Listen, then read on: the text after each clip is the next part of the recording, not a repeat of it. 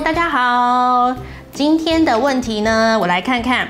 今天是说，啊，肚子胀气的话，还可以喝豆谷浆吗？又或者是反过来，我们也蛮常听到人家问说，喝豆谷浆以后肚子胀胀的，怎么办？我是不是要继续喝，还是就干脆放弃呢？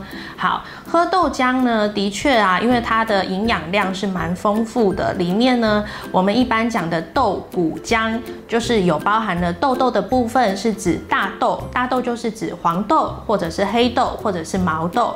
那豆谷浆的谷呢，就是指谷类的意思啦，所以谷类呢可能会有加上了，有的人加糙米饭呐，也有一些人会加上一些像是米豆啦、鹰嘴豆啦，或者是有人是用五谷饭、杂粮饭来去做这个谷类的这个呃里面的食材。那这个豆谷浆的部分呢？因为你想想看，有豆豆又有一些淀粉类的食物，所以的确喝起来它会很有饱足感，所以不免呢，就是有可能会让你觉得说，哎，容易胀气的问题就出现啦。那这个时候我们就要来检视看看，一个是你的分量问题，是不是有点打得太过于大杯啦？好，那另外一个呢，是不是打得太浓稠啦？那再来呢？还有就是你的豆豆有没有煮熟呢？有没有煮得够熟透呢？这个都会影响到后面会不会产生胀气的问题哦。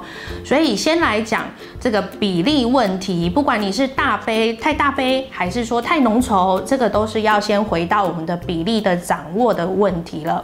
好，那比例的掌握呢？豆谷浆的部分，豆豆。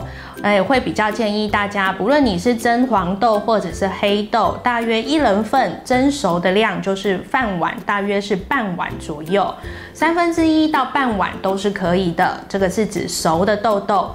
那再来谷类的部分呢？如果我今天放的是一些淀粉类，比方说糙米饭或者是五谷饭。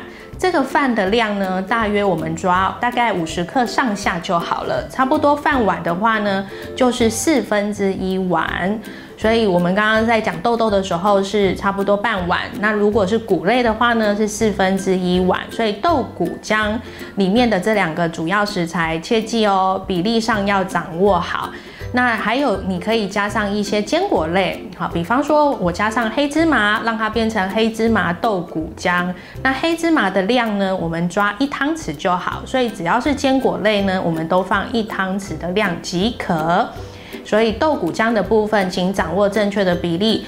然后水的部分呢，我们加一人份两百五十 CC 的马克杯的热开水，这样子就可以打出一杯比较适量、刚好一人份的一个香浓好喝又营养满分的豆谷浆。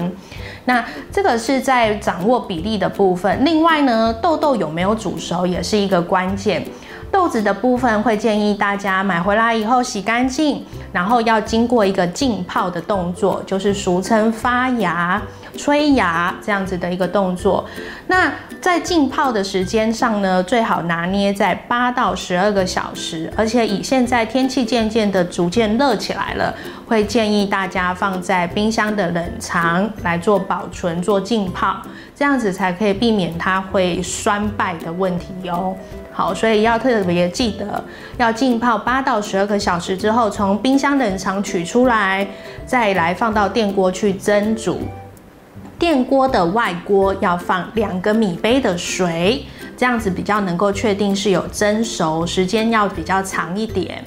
那等电锅跳起来以后呢，再焖个二十分钟，那样子再开盖。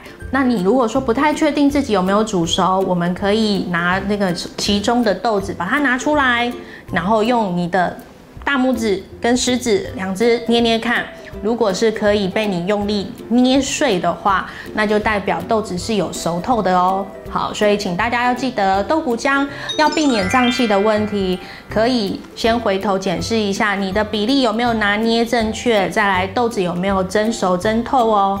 好，这就是我提供给你的解方，希望有收获，谢谢大家。